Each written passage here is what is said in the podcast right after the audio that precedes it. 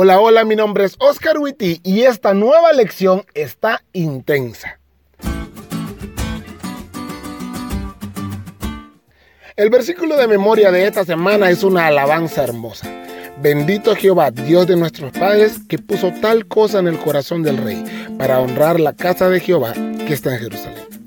No pierdas la oportunidad de aprenderte este versículo. ¿Alguna vez te has puesto a pensar cuál es el llamado de Dios para tu vida?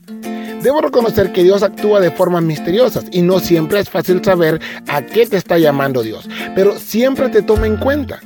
Dios me llamó al ministerio, pero durante todos los años que llevo trabajando con jóvenes, me he dado cuenta que Dios me llamó a servirle como pastor con un énfasis en el ministerio juvenil. La lección dice que hay momentos en que Dios nos prepara a través de la educación o las experiencias, y eso es lo que me pasó a mí. Las experiencias me mostraron cuál era el llamado de Dios para mí.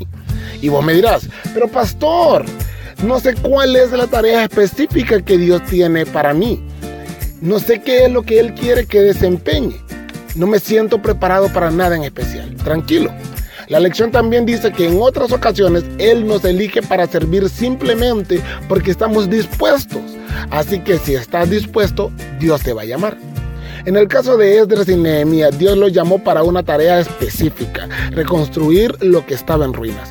Pero hay dos cosas que debemos ver. Número uno, Dios los había llamado porque quería bendecir a otros. Tu llamado siempre debe ser para la bendición de otros. No hagas algo en lo cual el único beneficiado seas vos.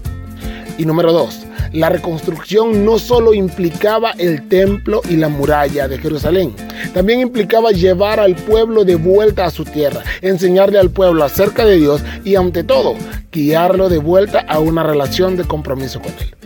En muy pocas ocasiones el llamado de Dios va a implicar solamente una cosa. La gracia de Dios es multiforme y los llamados por Dios, que son instrumentos de esa gracia, deben bendecir a sus hijos de muchas formas.